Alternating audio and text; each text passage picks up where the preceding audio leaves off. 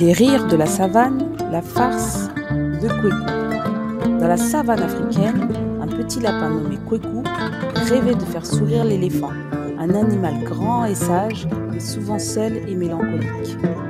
Kweku, connu pour ses farces, avait une idée. Il voulait non seulement amuser l'éléphant, mais aussi lui montrer qu'il était aimé et apprécié par tous les animaux. Kweku demanda de l'aide au perroquet, connu pour sa belle voix. Ils décidèrent de créer une surprise pour l'éléphant. Le perroquet imita la voix du lion, invitant l'éléphant à un rendez-vous spécial. L'éléphant, curieux et un peu anxieux, se rendit à l'endroit indiqué. À son arrivée, l'éléphant trouva Kweku déguisé en lion. Mais au lieu de se moquer, Kweku commença à raconter des histoires drôles et des anecdotes sur la savane. L'éléphant se détendit et commença à sourire. Bientôt, il rit aux éclats, touché par l'effort de Kweku pour lui apporter de la joie.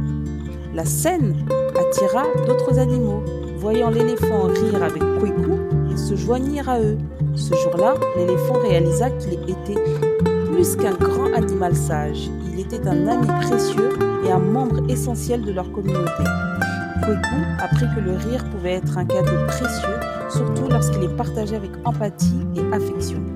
Et les animaux de la savane apprirent qu'un petit geste de gentillesse pouvait transformer une journée ordinaire en un moment de bonheur partagé. Ainsi, les rires de la savane devint une histoire chérie, rappelant à tous l'importance de l'empathie, de la communauté et du pouvoir guérisseur du rire.